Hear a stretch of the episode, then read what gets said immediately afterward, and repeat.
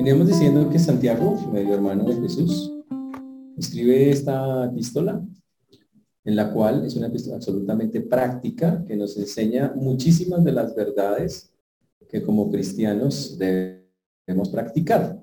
Realmente Santiago tiene una estructura en la cual nos muestra que el cristianismo puede ser algo que podemos mostrarle a las personas cuando queremos hacerlo. Habíamos dicho y habíamos comenzado, aquí los ponemos en pantalla para que ustedes lo vean, Santiago, ahí está. Muy bien. Muy bien. Y empezamos hablando de las pruebas, que consideramos las pruebas como un motivo de alegría al momento de enfrentarlas. La Biblia dice que las pruebas pueden ser muy complejas, muy difíciles, pero aún así, en medio de ellas, yo no puedo perder el gozo de ser un cristiano. Hay muchísimas más cosas por las cuales tengo que darle gracias a Dios en cada momento de mi vida, y a veces es la parte complicada. Nos enfocamos tanto en las malas que no damos cuenta que hay un montón de cosas alrededor que Dios también está haciendo y que son muy valiosas y por las cuales deberíamos estar gozosos porque dice gozosos en la tribulación, conforme lo enseñan las escrituras. También que la prueba produce lo que Dios quiere hacernos, volvernos íntegros, completos, colocar en nosotros lo que hace falta. Para eso hay que ser constantes en medio de la prueba, responder de una manera que glorifique a Dios, ser bíblicos en eso. Que lo que hay que pedir en esos momentos de pruebas y de momentos difíciles, sabiduría. El que esté falto de sabiduría, pídala a Dios, el cual dará abundantemente sin reproche. ¿Qué significa eso? Que muchas veces la prueba no se pasa es muy difícil porque lo que necesito es la sabiduría de Dios, pero ni siquiera se la pido. Y ese es un gran problema, tengo que buscar. Que algo que va en contra de eso es estar en dudas una y otra vez. Porque dice, puede ser, eh, si, usted, si, usted, si usted duda, no hay sabiduría. Cuando Dios nos dice algo, tendremos que confiar en eso y como decimos por ahí, morirnos con eso, con eso que el Señor nos ha dicho. Y decir, no, no me agarro de eso, no, no hago nada más diferente a eso. También que hay que, tanto personas ricas como pobres, los dos tienen pruebas y que los dos tienen que gloriarse en lo que realmente perdura. Que, y a veces nos enfocamos, ah, pero es que este tiene, este no tiene. No, hay que enfocarnos en lo que realmente es valioso, que realmente es lo espiritual.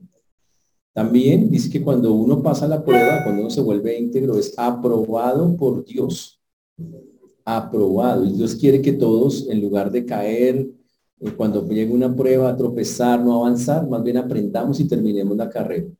Hablamos de la tentación, que la tentación, eh, se necesita mucha ayuda en la tentación, pero que el problema de la tentación somos nosotros mismos. Porque la Biblia dice que mis propios deseos, mis propias concupiscencias son las que me impulsan a llegar a eso. Y más bien en lugar de alejarme, mis propias concupiscencias me impulsan hacia aquellas cosas que me hacen tropezar. Dijimos que en Dios no hay pecado, que toda dádiva y todo don perfecto proviene de Dios, todo regalo proviene del Señor y que no podemos por eso añadir, de culpar a Dios de algo malo que nos esté pasando, pues en Dios no hay nada, no tiene nada que ver con eso. Estábamos viendo eh, que la Biblia nos dice que tenemos que ser muy cuidadosos nosotros, nos da un consejo específico y muy especial que todo hombre sea pronto para vivir, tardo para hablar y tardo para irarse, porque la ira del hombre no eh, obra la justicia de Dios, Santiago 1.18. Y en eso vamos. Y ahí vamos a retomar el estudio que veníamos teniendo, vamos a retomarlo ahí en esa parte. Bien. Pero antes de eso vamos a hablar. Padre Precioso, te damos gracias porque tú eres bueno, Señor, y para siempre es tu misericordia. Te agradecemos porque hasta aquí nos has traído, Señor, y has sido bueno con nosotros. Se orando, Señor, en cada vida, en cada corazón, como solo tú y nadie más que tú lo puedes hacer. Gracias por permitirnos estar aquí, gracias por la oportunidad de aprender tu palabra, gracias por, como hermanos, poder congregarnos y, y exaltar tus verdades. En esta mañana, Señor, ayúdanos a tener un corazón dispuesto, perdona nuestros pensamientos, palabras, acciones que no te han glorificado. Ayúdanos, Dios, a que podamos de verdad glorificarte hoy a ser humildes para recibir lo que tienes para nosotros y sobre todo para practicarlo. Te rogamos, Señor, que tengas misericordia a todos los que nos escuchan y de tu siervo quien habla en Cristo Jesús. Amén y amén. Muy bien. Vamos a seguir en el libro de Santiago.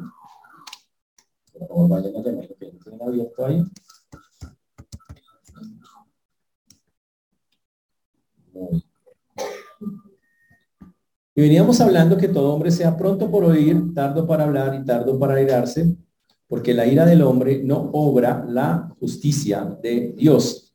Es un texto que conocemos el curso de autoconfrontación en detalle, que lo hemos visto una y otra vez en Santiago capítulo 1. ¿Ya están ahí, muchachos? 1, 19, perdón, 1, 19. 1.19. Por tanto, mis amados hermanos, todo hombre sea pronto para oír, tanto para hablar, todo para irarse. Habíamos hablado de la importancia de recibir la palabra de Dios, que tenemos que ser prontos, que la aplicación del versículo tiene que ver por dos lados. Uno con la tentación, quiere ser menos, eh, responder bien a la tentación, tiene que ser una persona pronta para Quiere ser menos propenso a caer en, en pecados, tiene que ser una persona tarda para hablar. Y estábamos por ver tardo para irarse, es la parte que nos, teníamos que ver un poquito más de eso. Cuando el Señor habla a través de Santiago, dice, mis amados hermanos. Y cuando dice pronto para oír, habla de la disposición a la palabra de Dios. Pronto para oír es, voy a buscar cualquier oportunidad para escuchar la palabra de Dios. Así como lo hacíamos y dimos un montón de ejemplos, como antes, nosotros teníamos esa cantidad de, asistíamos a cualquier cosa. Era impresionante. Usted decía, no, a las 2 de la mañana hay una conferencia. Usted iba a las 2 allá. No, que queda en, en Usme dando la vuelta. Allá usted iba y la hacía. No había ningún problema. Y con el tiempo las personas ahora se acomodan. Ahora, si no es por internet, no lo digo por los que están en internet ahorita, porque ellos viven lejos. La mayoría de los que viven acá viven re lejos. Tú estás, perdón, a kilómetros. Otros municipios incluso. Pero personas desgraciadamente se acomodan a lo fácil, a lo que les parece más cómodo. Y la Biblia dice, yo tengo que buscar donde esté la palabra. ¿Qué pasa si no hubiera internet? Y en pandemia, ¿qué haríamos? Tendríamos que buscar cualquier oportunidad en cualquier lugar de la tierra donde se pudiera para ir a escuchar la palabra. O nos tocaría al final en nuestras propias eh, casas o escondidas si no nos dejaran tenerlas buscar, recordar predicaciones, coger, hacerlo, porque David dice que buscar esas oportunidades. Y estamos en la generación que no tiene ganas de hacerlo, ese es el problema. También dijimos, tardo para hablar, tardo para hablar es aprender a escuchar la Biblia, aprender a que cuando estamos predicando la palabra de Dios, usted esté atento, a no que esté en el celular jugando otra cosa o, o mirando a ver quién le escribió, nada de esas cosas. Estamos diciendo que usted esté atento a escuchando lo que le dicen. Tardo para hablar es una opción de escucho, escucho, escucho, voy tomando. En lugar de ponerme a pensar en otras cosas, me concentro. Así dijimos a que teníamos, tenía que ver mucho con concentrarse para poder entender y llevar y practicar lo que la palabra de Dios nos enseña. Y la tercera era, eh, pronto tardo para, por, tardo para airarse. Y dijimos que airarse era enojarse. Que cuidado con eso, que la Biblia dice, nosotros somos cristianos. Tienen que aprender a controlarse. Hay personas acá que dicen, es que yo soy así, pues, pues lo siento, hay que cambiar. Usted puede ser así, pero está mal que sea así. Ese, es mi carácter. Tiene un carácter pecaminoso, le voy diciendo de una vez para que vaya aprendiendo. Cambie su carácter, eso no, no es excusa. Es que yo nací en Santander, que allá cortamos el agua machete y volteamos los plátanos con la mano. No, no interesa. No importa tiene, tenemos que ceñirnos a lo que la Biblia dice. Y habla de las personas que se resisten, que tardo, que se resisten a la palabra. Hay personas que no les gusta lo que la Biblia dice. Y hablábamos, y ese es el punto que debo resaltar en este momento, que algunas personas se envanecen en sus propios conocimientos y dicen, ay, no, yo no creo eso. Y hablamos de la vez pasada, acuérdense cuando yo hacía así. Ustedes algunos, desde acá, yo estoy predicando y ustedes hacen así. Diciendo, no, eso no es verdad. Yo sé que están diciendo eso. Señores, la Biblia es la que tiene la verdad, no lo que yo digo acá. Y por eso cuando decimos, cuando nosotros trabajamos de esa, de esa manera, se la ira del hombre no obra la justicia de Dios. Cuando yo renuncio a escuchar la palabra, cuando no le pongo atención a la palabra, ojo con eso. Y cuando estoy, me aireo porque la palabra me dice algo, no me gusta lo que la Biblia dice, ahí no hay justicia en eso, dice el Señor. Ahora, llevándolo al punto de la tentación, la Biblia lo que nos está diciendo ahí es, para no caer, para poder trabajar contra la tentación, vamos a tener que aprender a recibir más Biblia, mucha, mucha Biblia, hacerlo normal, o sea, cuide su oído a lo que la Biblia dice.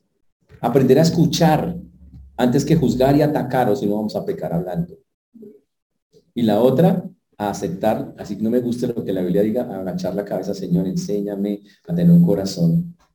Para hacerlo, dijimos la vez pasada que deseche toda inmundicia y abundancia de malicia, y significa que vote todo aquello de, de, su mente, de su corazón, que no le permite llegar a la palabra. Y hablamos que algunos tienen que votar el televisor, algunos porque se llenan, o la música que tienen, porque se llenan de basura su mente. Ese es el asunto. Y por eso decía que desechando todas estas cosas, debemos hacerlo. Y que más bien recibamos la palabra con mansedumbre, porque dice, la cual puede salvar nuestras almas. Dice, porque la palabra de Dios es tan bueno escucharla que le salvó a usted. Usted es cristiano porque un día escuchó un poquito de la palabra y ella le salvó. Pero llegamos al punto clave del asunto y es, pero sed hacedores de la palabra y no tan solamente oidores, engañándoos a vosotros mismos. Porque si alguno es oidor de la palabra, pero no hacedor de ella, esté semejante al hombre que considera en un espejo su rostro natural. Porque él se considera a sí mismo y se va y luego olvida cómo era. Mas el que mira atentamente en la perfecta ley, la de la libertad y persevera en ella, no siendo oidor olvidadizo, sino hacedor de la obra, este será bienaventurado en lo que hace. Si alguno se cree religioso entre vosotros y no refrena su lengua, sino que engaña su corazón, la religión de tales vana religión pura y sin mácula delante de Dios el Padre se está visitar a los huérfanos y a las viudas en sus tribulaciones y guardarse sin mancha del mundo. Señores, así como es importante atender a la palabra de Dios, la Biblia dice que es tan importante como escucharla, obedecerla, por todos los beneficios que ésta tiene. Ahora, la obediencia a la palabra es un requisito esencial en la Biblia. Es una cosa que la Biblia dice, es absolutamente necesario que el cristiano entienda que la Biblia no es solo para conocerla, sino para practicarla. Ese es, ese es el punto. Si nosotros queremos ser espirituales, es, vamos a tener no solamente que escuchar la palabra, sino buscar las maneras de cómo llevarla a cabo. En los tiempos bíblicos, las personas se acostumbraron a escuchar la Biblia.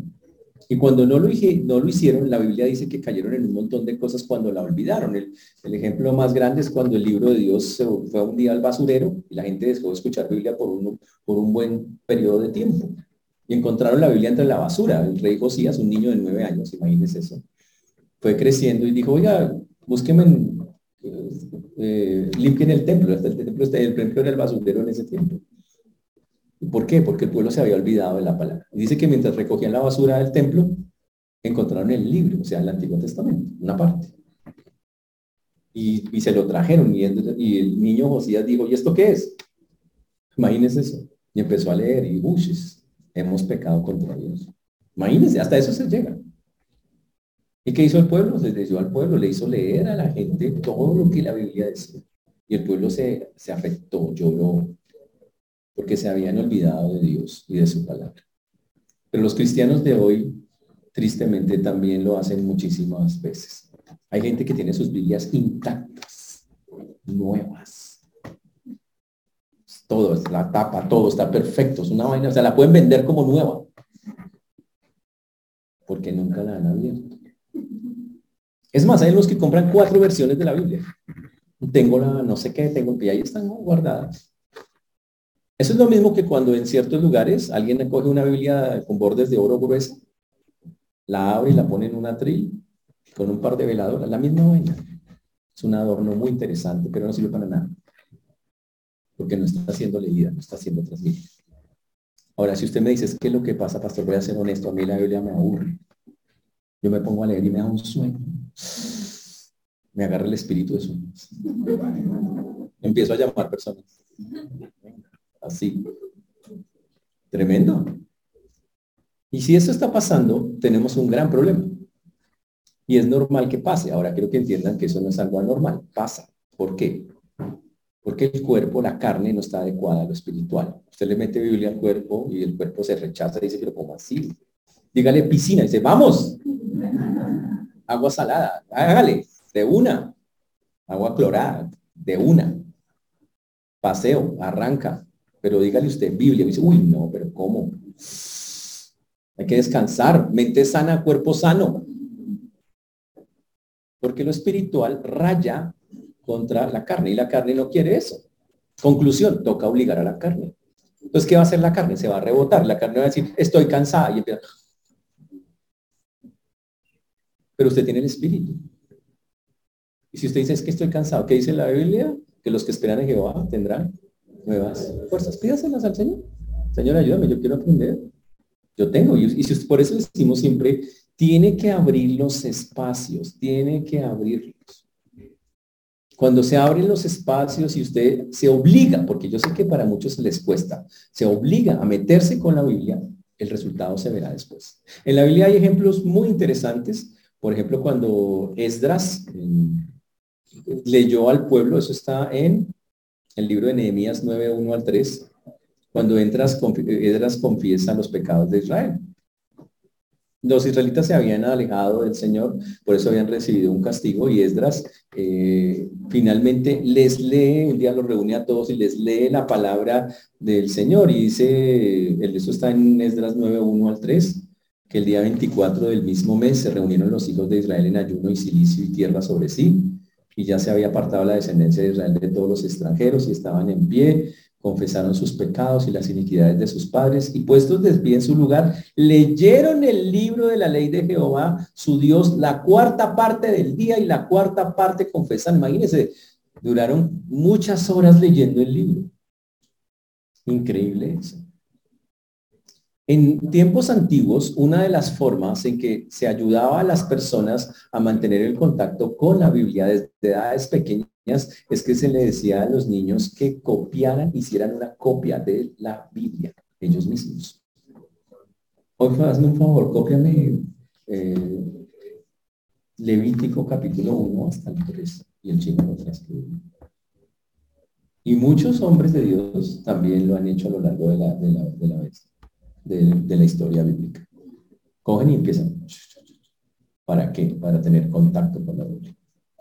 Si usted no abre esos espacios, esos espacios, señores, nunca llegarán. Jamás llegan. ¿Por qué? Porque usted tiene Netflix, Amazon Prime, HBO, ¿qué más tiene No me acuerdo cuáles son los que ustedes para ahorita. Disney, ah, la Disney Plus. Sí. Y mientras ustedes tengan eso, hay otra cosa que hacer. Siempre hay otras cosas que hacer. Tienen música, tienen Spotify, tienen Deezer, tienen todas esas plataformas les quitan montones, tienen el Facebook, tienen el computador, tienen el, o sea, ¿qué más? Que, o sea, de todo. Y mientras estén metidos en eso, ¿a qué hora se van a meter con Dios? Es que a leer la Biblia o a transcribirla ustedes. Pero el punto es, ¿qué quieren para su vida? ¿Cuánto nos ha alimentado todas esas horas de música que han escuchado? Ustedes no llegan acá cantando cosas espirituales. ¿Cuántas horas, qué, provecho ha tenido todas las horas de todas esas plataformas en las que se la pasa? ¿Por qué no hacen un ejercicio y se sientan un día a transcribir un poquito de la Biblia? Empiecen por leerla. Aquí no les voy a decir que lean la Biblia en un año, ni corriendo. No quiero que lean la Biblia corriendo, no me interesa eso. Quiero que lean la Biblia con entendimiento, poco a poco, que la absorban, que la tomen, pero que lo hagan. Si lo pueden hacer en un año, súper, pero entendiéndola, de resto no tiene sentido. Pero la pregunta es, ¿van a hacer algo al respecto? La Biblia dice que cuando ellos se convencieron de corazón, eh, dice el texto, a leerles Nehemías 8.9, y Nehemías el gobernador y el sacerdote Esdras escriba y los levitas que hacían entender al pueblo dijeron todo al pueblo, día santo es a nuestro Dios, no os entristezcáis ni lloréis, porque todo el pueblo lloraba oyendo las palabras de la ley. Imagínense eso. Josías se confugió de corazón. Esdras y Nehemías leyeron y el pueblo se puso a llorar. ¿Por qué? Pues porque se dieron cuenta, la embarramos, nos alejamos de Dios. ¿Hace cuánto usted no llora con la, con la palabra de Dios? Yo conozco gente que lloró porque eliminaron a no sé quién de Yo Me Llamo. Ay, echaron echaron. ¿Ustedes ven eso, cierto? No. Ah, no, ¿están orando esa hora? Ah, ok. Pero ¿cuándo fue la última vez que lloraron porque la Biblia les dijo algo o les enseñó algo? Entonces tenemos un problema. Si a mí lo que me mueve el piso es un programa de televisión o varios y no la Biblia, yo tengo un problema. Y un problema serio. Significa que estoy poniendo más atención y estoy poniendo mis sentimientos en esas cosas y no en Dios, en su palabra. Significa que yo estoy mal. Y la pregunta es, ¿vas a seguir así? Dice que el pueblo lloró, lloró, lloró, lloró cuando la palabra de Dios le fue dada y confesó sus pecados y dijo, Señor, perdónanos, estamos mal. Eso no es la manera de hacer las cosas.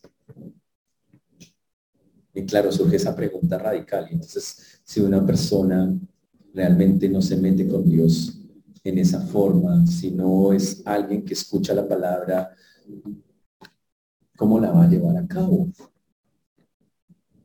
Si ustedes ni siquiera escuchan Biblia, si ustedes ni siquiera meten Biblia, ¿cómo van a saber lo que tienen que hacer en la vida de verdad para agradar a Dios?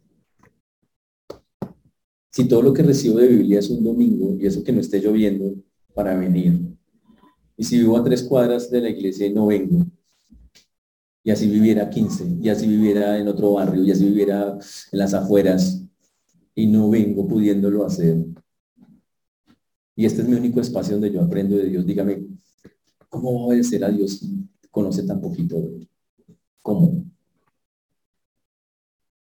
El primer error para ser un hacedor de la palabra es que para poder ser un hacedor me toca conocer la Biblia. Y si usted tiene la más mínima intención de meterse a escucharla de manera constante, ¿cómo va a hacerla? Por inercia. No, es que eso es como mal. Eso es como que no hay que hacerlo. Eso es como que sí, así no funciona. Lo que nos motiva a obedecer es que Dios nos dice, haz esto, haz aquello, ese es el asunto. Ahora, y la pregunta obviamente es, ¿y si resulta que muchas de esas cosas no las hago, soy un creyente o no soy un creyente? Ya vamos a responder. Usted dice, no, yo sí me estudio los cursos, pastor, yo estaba en todos los cursos, yo estoy en todas las predicaciones, estoy los miércoles, estoy los domingos, voy a los cursos de los sábados, es más, voy al seminario, he tomado confrontación y todo eso es muy bonito, pero si todo lo que aprende la persona en todas esas ocasiones no lo practica, no sirve de mucho. Y, nos y debemos preguntarnos, si yo hago todo eso, eso, es, eso me da, yo soy salvo. Y la respuesta para las dos cosas, eso no garantiza la salvación. Al contrario, si usted no tiene contacto con la Biblia, uy, yo no puedo decir, solo Dios sabe si usted es salvo, ¿no? Y si usted se sabe toda la Biblia, pero no la practica, usted es salvo, solo Dios lo sabe, pero, pero es de pensar. Y Santiago lo que quiere es que pensemos en eso. Porque en la práctica de la Biblia es algo supremamente importante. La Biblia dice, sed hacedores de la palabra. La palabra hacedores significa que con la mente, el alma, el espíritu, las emociones, usted lleve a cabo lo que ha aprendido de Dios. ¿Cómo se mide la madurez de un cristiano? Por la cantidad de Biblia que practica. Si usted dice, me sé esta cantidad de Biblia y practico esta cantidad de Biblia, usted es un inmaduro, así lleve 30 años en la iglesia. Así haya tomado todos los cursos. La madurez se mide por la cantidad de Biblia practicada. Sé esta, practico esta. O muy cercano a eso, porque nadie practica así. Pero si sé esto y practico esto, pues grave ya, bebé en Cristo. Y si no practico casi nada, uy, pues no sabemos. Ahí sí nos queda como la duda, no sé qué lado está usted. Pero usted sí debería preocuparse, si eso es así. ¿Eso está claro, señores? Porque la palabra dice que hay que ser hacedores hacedores. Y la palabra significa un esfuerzo continuo. No es un hacedor de un día, es una persona que se compromete a caminar con Dios en lo que Él dice por largos periodos de tiempo.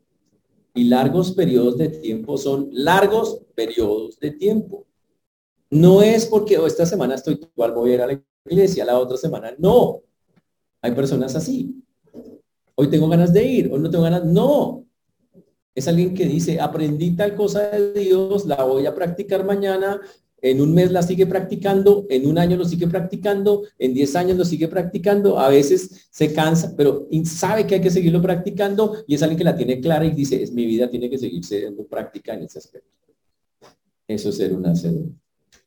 No es alguien que le pasa algo en la vida y se acomoda y dice, ay, ahora que me pasó esto, sí voy a ser espiritual. Y la, y la espiritualidad le dura un mes, un, tres meses, cinco meses y vuelve otra vez a lo mismo.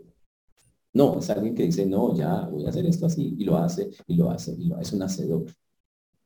Hacedor significa constancia. Constancia. Y por eso aquí Santiago se refiere al hacedor de la palabra. ¿Ok?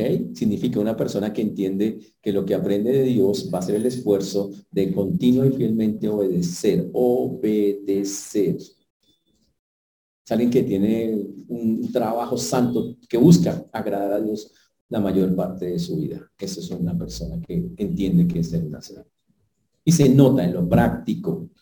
¿Ok? La otra palabra que dice ahí dice que ser oidores. Oidores. ¿Qué es un oidor? Pues es una persona que como su nombre lo indica, tiene oídos. Ah, obvio, obvio. Pero que se sienta a escuchar. Y la Biblia dice, no pueden ser solamente personas la palabra de Dios. No. Un oidor es alguien que va, por ejemplo, a un concierto y escucha la música y dice, ay, tan chévere, sale ya. Oído. Escuché eso.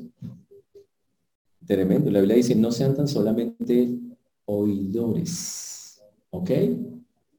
¿Cuál es el problema de ser un oidor? Un oidor no se hace responsable por lo que escucha. Lo escucho, pero no me importa. O sea, pues a mí eso me quita ni me pone, ¿lo escucho? Y yo quiero preguntarle hoy a ustedes, ¿ustedes son oidores o son hacedores? ¿Qué es un oidor? Alguien que escucha cosas pero no sabe exactamente lo que el domingo pasado el pastor habló. Hacemos un examen. Voy a preguntar algo que dice la vez pasada. ¿Cuánto sacamos? ¿Sí?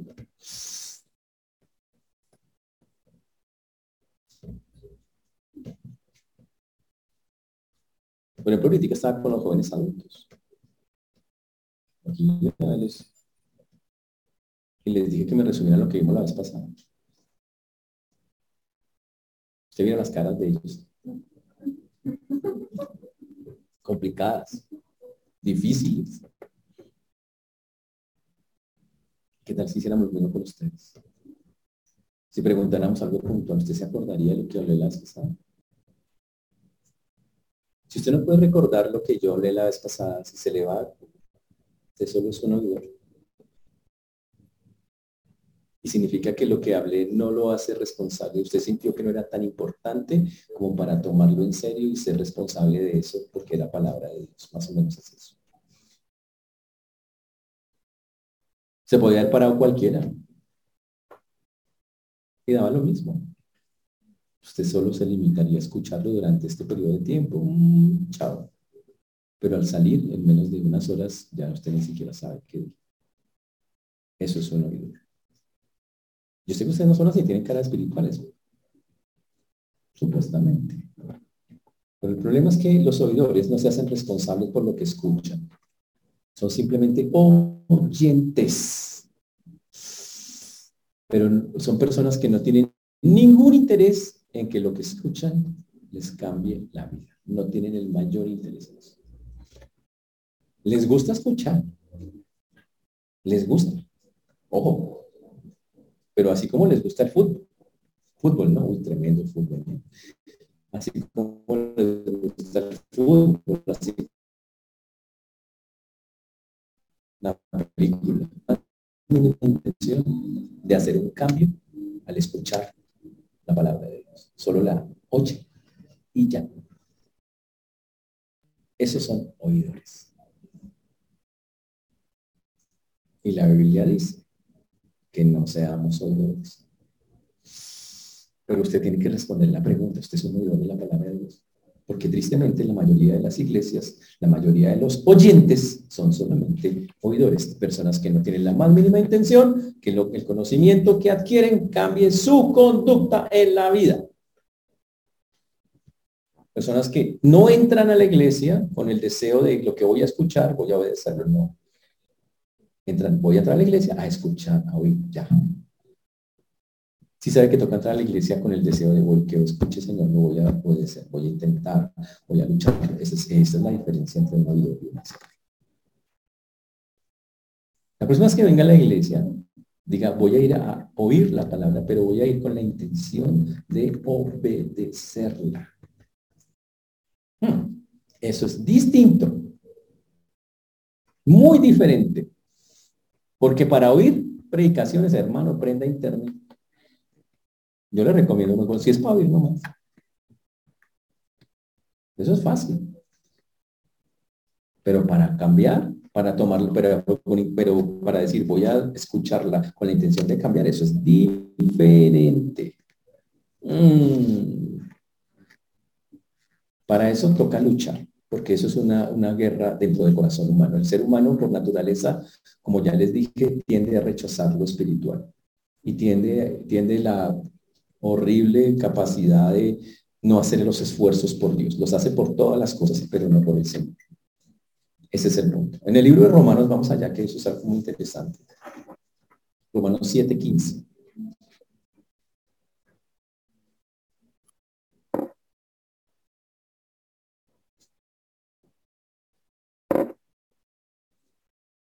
Romanos 7:15. ¿Están ahí? Dice, Está hablando Pablo y nos dice algo que le pasaba a él. Dice, porque lo que hago no lo entiendo, pues no hago lo que quiero, sino, sino lo que aborrezco, eso hago. Lo que no quiero, esto hago, pruebo que la ley es buena. Ya no soy yo quien hace aquello, sino el pecado que mora en mí. Y yo sé que mí esto es en mi carne, no mora el bien, porque el querer el bien está en mí, pero no, pero no el hacerlo porque no hago el bien que quiero, sino el mal que no quiero, eso hago. ¿cómo así? Pablo suena terrible, porque lo que no, lo, lo, que hago no lo entiendo, pues no hago lo que quiero. Uh. Pablo está expresando la lucha que él sentía por tener esa carne. Ahora eso no quiere decir que Pablo la pasaba pecando, sino que Pablo se daba cuenta que había ocasiones en su vida en que aunque quería hacer algo para Dios, no le salía. Y no le salía y no le salía y él se tocaba con eso. Y él decía, pero es que no quiero hacer, yo no quiero fallarle a Dios. Pero el punto es que Pablo no se quedó en eso, sino que Pablo entendió que tocaba forzar su cuerpo y por eso él decía que luchaba con su cuerpo y decía, qué pena, puede que mi cuerpo no quiera levantarse a orar, puede que mi cuerpo no quiera leer la Biblia, ni mis oídos quieran escuchar la palabra, ni quieran caminar mis pies a la iglesia, ni quieran, pero ¿sabe qué? lo voy a hacer. Ese es el punto. Y para hacerlo, apelaba al espíritu. Y él decía, por eso hay una lucha entre la carne y el espíritu. ¿Por qué perder? Porque el cristiano pierde la pelea, porque alimenta más la carne que el espíritu. ¿Y cómo no la va a alimentar más si usted se la pasa escuchando cosas que no son de Dios la mayor parte del tiempo? Si usted se la pasa viendo cosas que no son de Dios la mayor parte del tiempo, ¿cómo quiere alimentar su espíritu si usted no le mete el espíritu en lo espiritual? Eso es terrible. ¿Cómo va a alimentar a alguien con, con buena comida si usted le da comida rápida? No funciona. Y por eso el cristiano pierde. Porque su carne es más alimentada que su espíritu. ¿Cómo alimenta el espíritu? Toca forzarlo a comer. Es como si usted me forzara a mí a comer verduras, una cosa así. A forzarlo, sí, una cosa así, porque... ¿Pero son buenas las verduras? Sí, eso dice. Sí, obviamente, sí, reconocemos eso. Pero ese es el punto. Usted debe entender que necesita llenarse de Biblia para poder, ojo, tener esa fuerza espiritual que le va a ayudar a que haga las cosas a que cada día su obediencia suba, porque nosotros lo que está diciendo aquí Santiago es que el hacedor es el que obedece la palabra que conoce, el que llega con la intención de que aprenda, no solo de oír, sino hacer. Pero para eso tiene que meter mucha más, más espíritu. Y para meter espíritu tiene que pasar más tiempo con Dios. ojo, con ganas o sin ganas. Hoy estamos en la generación de los autosuficientes. ¿Cuántos son autosuficientes acá? No oigan nada, sus caras lo dicen todo. Yo me mando solo. Yo, yo pienso lo que quiero. Es, eso es mundano. La autosuficiencia es mundana a morir. Es un punto muy alto de alguien, eh, de un creyente. Un creyente autosuficiente es una contradicción. ¿Por qué? Porque dependemos de Dios y nos toca sujetarnos a que lo que Él dice. Por eso, señores, el anhelo fundamental de un creyente debe ser hacer la voluntad de Dios manifestada en su palabra. Ese debería ser el anhelo de cada uno de nosotros. Que andemos no conforme a la carne, sino conforme al Espíritu. No lo va a hacer de la noche a la mañana. No lo puede hacer de la noche a la mañana. Tiene que hacerlo de una manera constante. Tiene que comenzar un poco. Es todos los días empezar. Un, Señor, forzarse. Es forzarse. Coger esa carne y doblegarla. Ir quitando cosas y poniendo cosas de Dios, poco a poco. Pero tiene que hacer el esfuerzo se va a quedar así. ¿Se puede? ¿Sabe que se puede morir así? ¿Cuál es el problema de morirse así? Que nos quedará la duda. ¿Será que sí va al cielo o no al cielo? Ese es el problema. ¿Será que sí? Porque un creyente verdadero ama y anhela los tiempos, los espacios con Dios. Pero los busca y lo intenta y con ganas o sin ganas me va a meter con Dios y listo. Es más, hay versículos muy fuertes en la Biblia respecto a eso. En primera de Juan 2.3, vamos allá. Primera de Juan 2.3. Dice,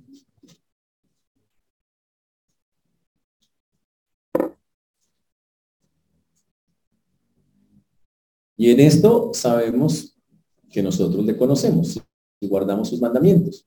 El que dice yo le conozco y no guarda sus mandamientos, el tal es mentiroso y la verdad no está en él. Uy, este versículo es fuerte. Si usted ni siquiera conoce a Dios, habla de las personas que conocen a Dios, porque hay gente que ni lee la Biblia. Dice, si ni siquiera lo conoce, ¿cómo puede usted decir que está en él? Si usted no sabe quién es él. no tiene ni idea quién es él. Entonces, ¿cómo vas a decir que está en él si usted ni siquiera lo conoce? Pero también dice que los que lo conocen y no guardan sus mandamientos, también no están en él. Ahora hay que dejar claro el asunto, ¿no? Usted dice, pero ¿quién cumple, los, quién cumple al Señor ahí? Y obviamente ningún ser humano va a cumplir 100. De sujetarse totalmente es complicado por la naturaleza humana. Por eso hay que leer bien los versículos y dejar claro primero las advertencias y después lo que Dios también dice respecto a eso. La otra advertencia sería, porque esa es una advertencia, está en Mateo 7, 21, 22. Mateo 7, 21, 22. ¿Están allá? Mateo 7, 21, 22. ¿Están ahí? ¿Están abriendo en sus Biblias digitales del celular? Si es que Netflix me la regaló cuando saqué el plan. No, fantástico, muy bien. No, no pasa. Eh, Mateo 7, 21, 22 dice, no todo el que me dice, Señor, Señor entrará en el reino de los cielos. Uy, ¿cómo así? Sino el que hace la voluntad de mi Padre que está en los cielos. Muchos me dirán aquel día, Señor, Señor, uy, no profetizamos en tu nombre y en tu nombre echamos fuera demonios. Y en tu nombre hicimos muchos milagros. Y entonces les declararé, nunca os conocí apartados de mí, hacedores de maldad. Obviamente aplica a todos los que dicen que están haciendo cosas en el nombre del Señor. Eso incluye pastores, incluye líderes, iglesias, pero que de verdad, como dice el texto, hacen la voluntad de Padre. Hmm, tremendo. Ahora, pues les pregunto, ¿son hacedores? ¿Son o son? O están en proceso, por lo menos, ojalá estemos en proceso, por lo menos. Ese sería el punto. Ahora la Biblia dice también que por sus frutos los conoceréis. La forma en que una persona piensa, la forma en que una persona habla y la forma en que una persona actúa nos dice mucho de qué hay en su corazón. Un cristiano normal tendrá muchas áreas donde es muy bueno, pero muchas, no unas. Y tendrá algunas donde tendrá que estar trabajando. Esa es la vida en cristiano. Tener muchas áreas donde se le nota que es cristiano. Y tener unas donde sabe que lucha. Pero ojo, lucha, no se queda quieto. Y lucha para tener victoria en el futuro. Y lucha para tratar de salir o se muere luchando, que esa es la otra. Pero lo intenta, ese es un cristiano. Cuando Juan y todos los textos que estamos leyendo y Lucas y el Señor está diciendo, vosotros sois mis amigos si hacéis lo que yo mando, por ejemplo. O el que ama mi palabra guardará, en mi palabra guardará. Son palabras de Jesús. Y todo el tiempo está diciendo que la condición para estar en el Señor es guardar la palabra, hacer la voluntad del Señor, ser un hacedor, no un simple oído. Y es cierto, el Señor nos pide que lo hagamos. Por eso Juan acabamos de leer, el que dice yo le conozco y no guarda sus mandamientos, el tal es mentiroso.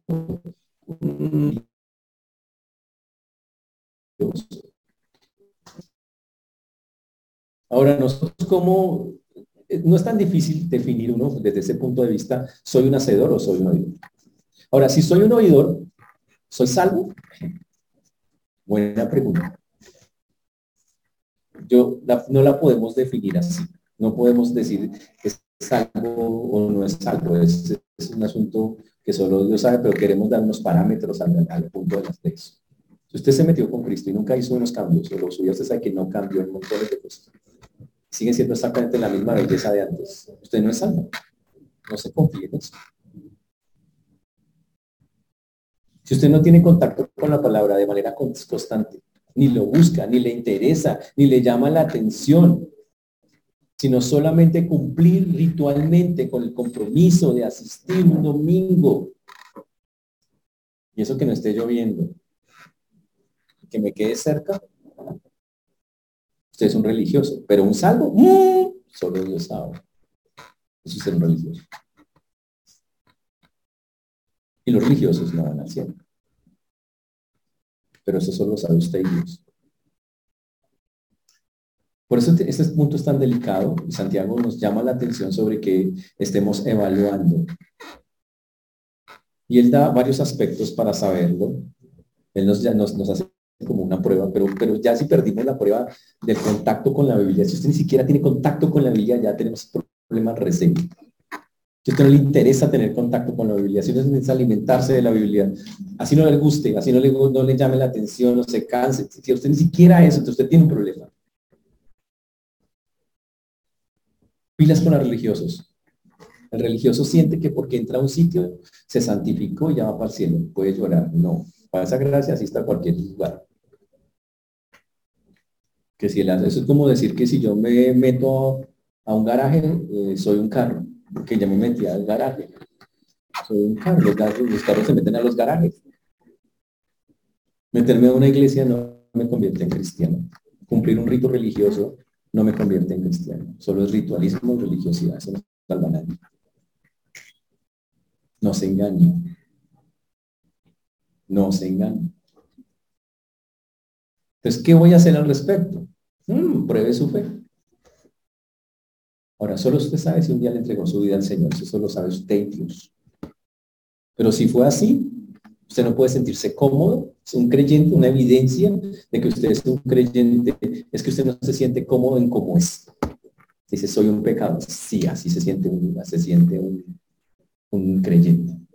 El espíritu lo redarguye y le dice, usted está mal. Sí, así se siente un creyente pero también es un creyente, dice, ayúdame, pide, pide, lucha, siente la pelea, siente, lo intenta, ese es un creyente. Pero si usted sabe que está mal, no ha cambiado nada y no ha hecho nada al respecto desde, para cambiar, entonces usted no es un creyente. Usted es un simpatizante, un religioso, pero no es un creyente. El creyente es cuando usted entregó su vida a Cristo. que es un creyente? Es una persona que un día tomó la decisión de entregar su vida a Cristo. Que le entregó sus cargas, sus pecados y que sintió que Dios vivió, experimentó el perdón de Dios. Sabía que no podía ir al cielo sin él. Dijo, necesito de ti. Y se pegó de él. Y muchos han vivido eso, muchos dicen, sí, yo ese día con lágrimas, no tiene que haber lágrimas, pero dice muchos con lágrimas en los ojos, le entregué al Señor descargas y fue muy chévere. Y sentí como que me descargué un montón de cosas y, y sentía tanta alegría. Es más, en esos primeros días ustedes leían la Biblia así sin que nadie les dijera. Y usted quería aprender más y decía, oye, tan chévere esto. Y usted asistía donde lo dijeran que tocaba asistir. Ese es un creyente recién nacido. Pero interesante que puede pasarle a muchos creyentes así, que al principio fueron bien, que con el paso de los días, interesante que el contacto con la Biblia lugar de ser más es menos. ¿Qué pasó ahí? En ese caso usted es un creyente, pero un creyente que ha descuidado su relación con Dios. Y uno que tiene que volver a buscar esos tiempos y esos espacios con Él. Pero ojo, tiene que trabajar y tiene que hacer. Empiece por el contacto con la palabra. Por eso la Biblia dice, eh, en el texto de Santiago que estamos estudiando, a ver, ¿dónde está? Aquí está. Dice, pero sed hacedores de ella. Dice, y no tan solamente oidores, engañándoos a vosotros mismos, dice el texto, engañándoos a vosotros mismos, porque si alguno es oidor de la palabra y no hacedor de ella, semejante al hombre que se considera en un espejo su rostro natural. Vamos a decirlo claramente, cualquier respuesta que no sea obediencia cuando escuchamos la palabra de Dios es engaño a nosotros mismos. Si cualquier predicador de le dice algo y usted hace así, ya perdió usted se está engañando, porque detrás de eso usted está argumentando, ¿cierto? Dice, no porque realmente yo pienso que yo puedo hacer, seguir siendo autosuficiente y no pasa nada y Dios no le importa que yo sea así porque Dios me ama mucho. Se autoengañó, perdió su culpa. Usted perdió ahí en eso. Por eso dice, engañándoos a vosotros mismos, porque para, si, si yo voy a un lugar y escucho palabra con quien sea, que sea palabra bien explicada y clara, porque hay algunos que la tuercen, y está clara, está puntual, la única opción que la Biblia me da es obedézcala. Y cuando no la obedezcas me dice, te engañas. Porque si no la obedeces es porque en tu mente hay otra idea, una que es la tuya, tu propia idea, tu propia, y la yo la llamaría nuestra propia rebeldía. La que me dice, no, a mí no me parece, yo creo que lo voy a hacer así, listo, ya, entonces haga la suya. Y la hacemos. Y ni siquiera usted lo hace de frente peleando con Dios. Usted le dice, pues no acepto. No, usted no dice eso. Usted simplemente dice, usted la, simplemente se vuelve un oído. La escucha, pero no le para. Dice, eso no me compromete en nada, yo sigo haciendo que se me dé. Ya, listo, ya hicimos, hicimos, nos engañamos, dice. Significa razonar fuera de. Mm, significa razonamiento erróneo. Eso significa engañarse. Razonamiento erróneo, completo. ¿Dios ha mentido alguna vez? No. ¿Quién es el que ha mentido? ¿Quién es el que se miente? La Biblia dice nosotros mismos, por nuestro razonamiento. Hmm. Es como cuando usted está en matemáticas y falla en un cálculo. Cuando un cristiano oye la palabra y no la obedece, ese es un mal cálculo espiritual y se está engañando a sí mismo. Y eso es fuerte, fuerte. Por eso, cualquier respuesta a la palabra de Dios que no sea obediencia es engaño. Eso es lo que queríamos dejar claro. Y eso es algo que obviamente raya completamente con el Señor. Ahora, como lo hemos dicho, hay que intentarlo, hay que lucharlo, no es fácil porque la carne le va a decir que no. Pero por eso tenemos el Espíritu que alimentado de una manera correcta nos dará la fuerza para hacerlo. Por eso dice la Biblia, si alguno es oidor de la palabra y no hacedor de ella, es semejante al hombre que considera que considera en un espejo su rostro natural, porque él se considera a sí mismo y se va y luego olvida cómo era. Y habla que da un ejemplo Santiago de cómo funciona eso, tratando de un ejemplo con lo que él tiene a la mano. Dice que si alguno es oidor y no hacedor, ¿cómo identificarlo? ¿Cómo se identifica un oidor de un hacedor? Y la, y la primera cosa que él utiliza es, dice, es como un hombre que se mira por la mañana en un espejo y luego olvida cómo A veces usted, se acuerda cómo se vio esta mañana en el espejo? Y muchos ni se acuerdan cómo estaban. ¿Los pelos eran para este lado o para este lado? No me acuerdo, o sea, no, ¿sí? ¿Por qué? Porque usted lo único que hizo fue una mirada superficial para ese instante. Usted solo se enfocó en ese momento, no, ya, ya, ya, dos minutos, al minuto, a los 30 segundos ya no sabía cómo era el asunto. Entonces el oidor, que no es hacedor, es como alguien que se observa en un espejo por un momento, pero tan pronto termina de mirar, olvida cómo es. Ya, ya usted no sabe cómo es. Y es lo mismo, es la persona que está aquí, escucha la palabra, mm, tan chévere, tal, pero a los 10 minutos, a la hora, ya no sabe qué, fue lo que dijo. Porque no le, pone, no le pone el valor que tiene esa palabra. Y no vino con la intención de tomarla y cambiar, solo de oírla. Por eso no funciona. Porque desde que nos sentamos ya la intención es mala. Solo voy a oír y no entiendo que tengo que tomarla y buscar cómo hacerla viva, cómo hacerla real. Ese, es el punto. En los tiempos antiguos, los espejos no eran como los de ahora, que son todos así brillantes y que se ven completos. Mm, ¿Ok? Porque los, los espejos eh, que vemos ahora de cristal son del siglo XIV. Pero en ese tiempo la gente no tenía espejos. Entonces, lo que la gente usaba en esos tiempos era espejos de bronce, eran lugares donde se reflejaran ellos. Y trataban de verse, pero la verdad no se podían ver con muchísima claridad. Ese era el punto. O sea que las personas se veían distorsionadas. Y trataban de iluminarlo, brillarlo, para tratar de ver. Y obviamente las personas miraban así, medio se veían y decían, mm, como que medio se observaban. Hmm. Ese era el punto. Y así es la imagen de muchos. No se recuerdan cómo son ni siquiera esta mañana cómo estaban. Ese es el asunto. Porque es una mirada superficial. Se olvidan. Y aquí lo que Santiago dice, qué horrible que las personas tengan la facilidad de olvidar lo que la palabra les acaba de enseñar. Qué feo que unos minutos o unas horas después ya ni tengamos idea de qué fue lo que pasó.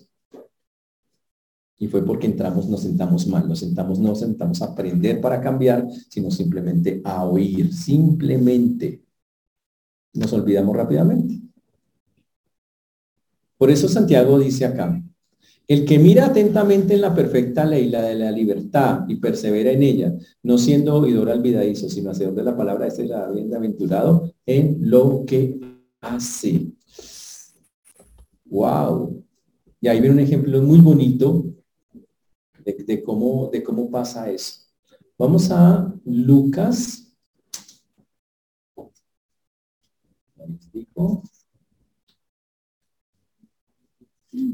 Lucas 24, la resurrección de Jesús.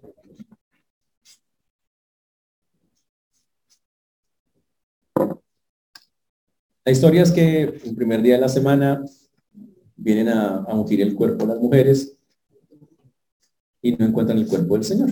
Y entonces ellas están todas perplejas, se robaron el cuerpo del Señor, tuvieron temor, pero el Señor les aparece y les dice, ¿por qué buscáis entre los muertos al que vive? no está aquí, sino que ha resucitado, dice el Señor. Entonces ya salen corriendo a, contar la historia. Dicen que eran María Magdalena y Juana, dice, y fue, dice que volviendo del sepulcro dieron nuevas a, los once, o sea, a los once que quedaban apóstoles de Jesús. Pero más a ellas les parecía, pero ellos les dijeron que señoras están como locas, y no les creyeron. Sin embargo, el versículo 12, pero levantándose Pedro corrió al sepulcro y cuando miró adentro vio los lienzos solo si se fue a casa maravillándose de lo que había sucedido. Oh, interesante. Mm. Mm, interesante. Pero otro texto paralelo, vamos a Juan 20. Dice, vamos a Juan 20, que es el otro texto. Nos cuenta la misma historia. Pero en el Juan en el 23 dice, y salieron Pedro y otro discípulo y fueron al sepulcro el discípulo era Juan. Y dice que corrían los dos juntos. Pero el otro discípulo corrió más a prisa que Pedro, o sea, Juan dijo, le gané, y llegó primero al sepulcro. Y bajándose a mirar los lienzos puestos allí, pero no entró. Luego llegó Simón Pedro él y entró en el sepulcro y vio los lienzos puestos allí y el sudario que había estado sobre la cabeza de Jesús, no puesto con los lienzos, sino enrollado en un lugar aparte. Entonces entró también el otro discípulo que había venido primero al sepulcro y vio y creyó. Los dos llegan al sepulcro, los dos miran en el sepulcro, pero las palabras que se utilizan ahí, uno solo vio superficialmente y el otro vio más detalladamente y dice que vio y creyó. Así es como funciona con la palabra de Dios. Se puede correr a mirarla, pero el Señor dice, detállela. Tiene algo que enseñarle, tiene algo que decirle. Dice, mírenla atentamente, atentamente. No puede pasarla superficialmente. No venimos a la iglesia simplemente para cumplir un requisito religioso. Venimos porque hay algo que el Señor dice, esté atento a lo que le están diciendo porque hay algo que hay que practicar en la vida, algo que Él nos quiere enseñar, algo que usted puede hacer que tal vez no estamos haciendo. Y dice que cuando lo hacemos, el que mira atentamente en la perfecta ley, la de la libertad, significa el cuando una persona no siente que la Biblia lo está obligando a algo. Que hay muchos que dicen, es que la Biblia me obliga, es que la Biblia no está obligando a nada, hermano. ¿Usted quién le obligó a ser cristiano? ¿Alguien le obligó a ser cristiano? Le pusieron un cuchillo, oiga, conviértase. No. Nadie. Fue su decisión. Asuma si hizo esa decisión, asuma las responsabilidades propias de esa decisión. Y una responsabilidad propia de esa decisión es que tengo libertad, sí, en Cristo, no lo sienta como una cosa acá. Y más bien eso que el Señor le enseña, profundícelo. Dice, describa su significado más profundo. ¿Ok? Pero algunos solo tienen curiosidad por las cosas de Dios. Yo quiero saber eso por curiosidad y eso porque es así. ¿Y qué significan los siete nombres de Dios? ¿Y qué significa? Pues muy lindo, pero ¿Para qué lo quiere saber? ¿Lo va a aplicar a su vida? O solo una curiosidad y toda, como cualquiera la puede. Pero cuando una persona mira atentamente, o sea, no por encima, sino detalladamente, la palabra de Dios, o sea, la perfecta ley, la de la libertad, y busca su significado profundo. Dice ahí, y persevera en ella, dice el texto, persevera en ella. Qué chévere, ¿no? Por eso dice acá, más el que mira atentamente en la perfecta ley, la libertad y persevera en ella, no siendo oidor olvidadizo, sino hacedor de la obra, este será bienaventurado en lo que hace. Señor dice, si alguien aprende que la Biblia no es para simplemente oírla, sino para detallarla, mirarla, aprenderla y obedecerla, dice será bienaventurado, que significa dos veces bendecido. Tendrá la bendición de Dios.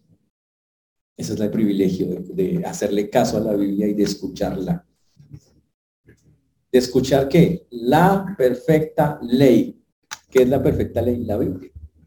Que es infalible, que nunca falla. La de la libertad. La libertad porque nunca obliga a nadie. Acuérdense de eso. La Biblia no obliga a nadie. Y la de la libertad porque aunque usted no lo crea, la Biblia lo hace libre. La Biblia no está para amarrarlo. Al contrario, lo libertó pero muchos sienten que la Biblia en lugar de libertarlos los amarró. No es así. Los libertó. Ahora somos libres, pero libres para hacer lo que le agrada a Dios. Ese es el asunto.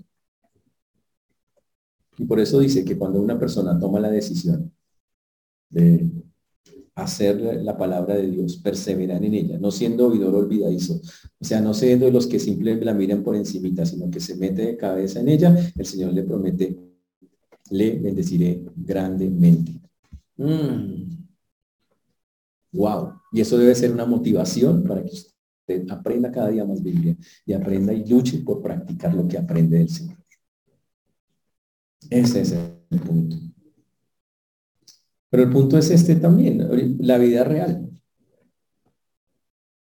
Pues, hay varias preguntas que tienen que contestarse hoy. ¿Eres simplemente un oidor? Pilas. Lo de la salvación es un asunto que solo tú sabes con Dios. Y estoy seguro que muchos de ustedes son salvos. Pero también estoy seguro que muchos de ustedes son solamente oidores. Y eso es un gran problema. Y por eso están incómodos en sus vidas. Porque simplemente oyen, han oído mucho, pero no practican. Y eso les hace sentir incómodos. Y Dios no les deja tranquilos. Y Dios los molesta y los inquieta. Ahora, usted si ni siquiera se siente inquieto por eso, usted no es salvo. Si ni siquiera solo inquieta, pues grave. Probablemente no sea salvo. Pero eso se lo dejo a Dios. Pero entendiendo que muchos simplemente sí aceptaron al Señor, pero que simplemente no practican, solo escuchan y escuchan, empiecen a tomar las medidas para cambiar eso. Primera medida, no vamos a volver a escuchar la palabra simplemente por oírla, sino con la intención de, Señor, ¿qué quieres que yo haga? Esa debe ser la actitud. Entrar a una iglesia y decir, Señor, ¿qué me vas a enseñar? ¿Qué quieres que yo haga? Ese debería ser un principio de nosotros. La segunda cosa es que voy a hacer, voy a forzar mi cuerpo a meter, a que escuche Biblia. Voy a someterlo, con ganas o sin ganas, la voy a leer cada día, de todas las formas posibles, a través de predicaciones, leyéndola, yendo a la iglesia, congregándome, porque hay bellezas que no lo hacen. Voy a intentar hacerlo, voy a meter, es eso, voy a perseverar, voy a pedirle al Señor que me dé sabiduría de cómo llevarla a cabo voy a tratar. Recuerden que esto es un asunto de, no, de, de practicarla continuamente. Voy a decirle a Dios, Señor, ¿cómo me mantengo? Usted, hay muchas cosas que ustedes ya practican de Dios. Manténganlas. Y las que no están haciendo, empiecen a pelear para practicarlas. Básicamente es lo que está diciendo ahí. ¿Por qué? ¿Cuál debe ser la motivación? La motivación es que quiero agradar a Dios y que, ojo, y que hay una consecuencia fantástica bienaventuranza. Que hay un resultado increíble y es que usted va a tener la bendición de Dios en su vida. ¿Qué significa no plata, casa, carro y beca? Porque no estamos hablando de eso. ¿Ok? Sino simplemente la satisfacción de estar haciendo lo correcto delante de Dios.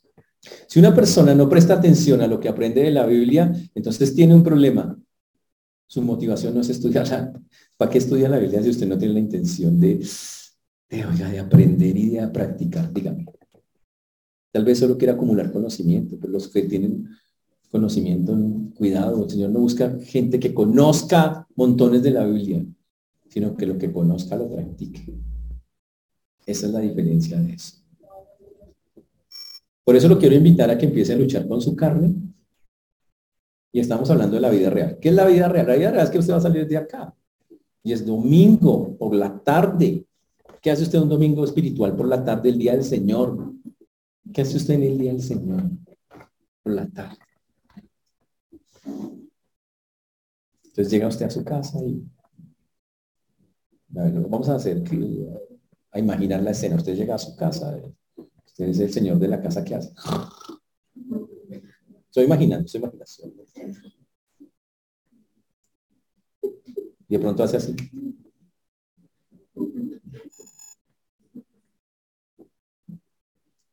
Puede pasar, ¿cierto?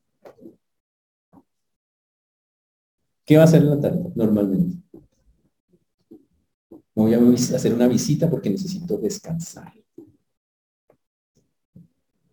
Interesante. Me voy a poner a ver televisión toda la tarde porque necesito descansar. Me voy a poner a dormir porque necesito descansar.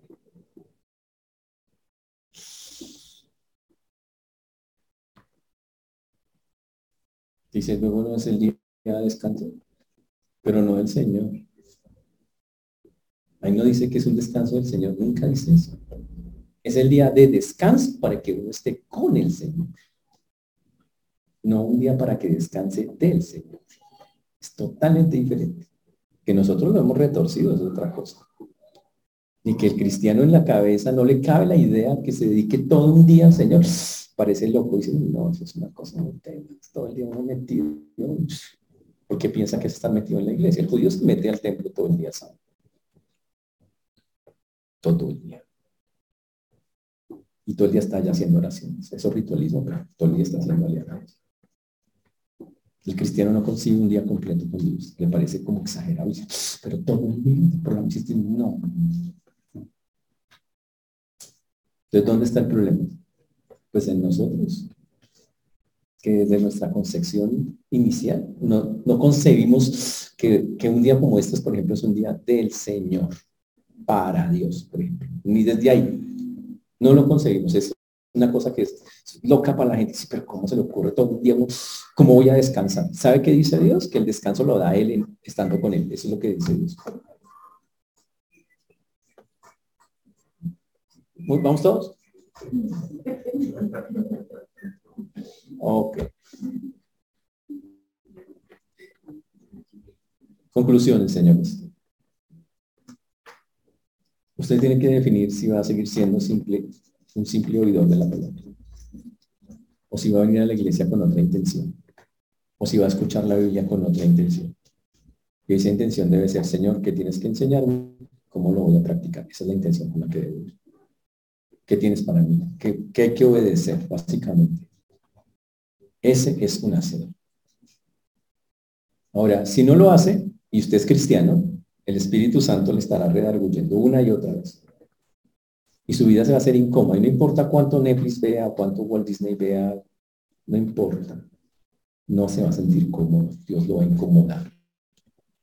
¿Cuál es el problema? Que el cristiano lo desacomodan en, Disney Plus y se va para Amazon Prime. Esa es la desacomodación del cristiano.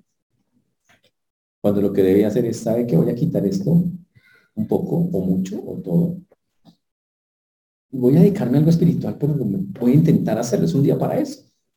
El Señor sabe que todos ustedes, la mayoría, trabajan y tienen horarios. Y saben que no tienen todo un día para Dios porque no lo tienen. Y por eso yo el día domingo, para que lo tengamos. Esa es la intención de Dios con el día domingo. Amén. Por eso, señores, debemos eh, reconocer hoy que hay que tener muchísimo cuidado con eso. Si no estamos siendo hacedores de la palabra, solo somos religiosos, oidores. Y eso es muy grave porque un religioso nunca sabe si, si alcanza a ir al cielo o no. Es muy complejo, es muy difícil. Por eso los animo. Santiago nos dice estas cosas porque en la época de Santiago eso estaba pasando gente entusiasta llegaba a las iglesias de esa época, pero Santiago se daba cuenta que solo oían, no practicaban. Y él se preocupó por eso y por eso nos escribe acá. Y por eso la primera razón que está Santiago exponiendo clarísimamente es hay que tener una disposición a aplicar la palabra que estamos escuchando, porque trae bendición a la vida de quien la escucha. Por eso los animo a que hablemos con el Señor, a que empecemos a tomar los correctivos, porque Santiago tiene otras cosas que decirnos también muy, muy interesantes respecto a eso, sobre lo que es un verdadero religioso. La religión en sí, la palabra religión para nosotros suena como, pero en sí no es del todo mala cuando se aplica como la Biblia dice, que es lo que vamos a ver la próxima semana. Si hay una religión buena, una sola, ¿como cuál? Pues como le dice el Señor que hay que llevar. Pero hay una mala, y es cuando nosotros simplemente somos oidores y no hacedores de la palabra de Dios. Amén. Pongámonos de pie, vamos a orar. Señor Dios, te damos gracias porque tú eres bueno, Señor, y para siempre es tu misericordia. Te agradecemos, Señor, porque hasta aquí nos has traído y has sido bueno con nosotros. Solo tú, las palabras de vida eterna, Señor, solo tú nos guías y nos acobijas Pedimos, Señor, que tú obres en cada vida, en cada corazón, como solo tú lo puedes hacer. Guía nuestros pasos, Padre, te lo rogamos, te lo suplicamos. Te lo rogamos. Perdónanos porque no somos hacedores en seguramente muchísimas cosas. Quita esa actitud de solamente venir a oír cuando debemos es venir a aprender para practicar. Ayúdanos a, poder a dar esos pasos. Te pido por todas las personas que no tienen contacto con la Biblia, Señor, que no tienen ninguna clase de contacto con la palabra de Dios, para que tú obres en sus vidas, en sus corazones, para que los convenzas de empezar a buscarte con ganas o sin ganas, con fuerzas o sin fuerzas, conforme a tus mensajes. Ayúdanos a cumplir esto, pues lo pedimos, Señor, en el nombre de Jesús. Amén.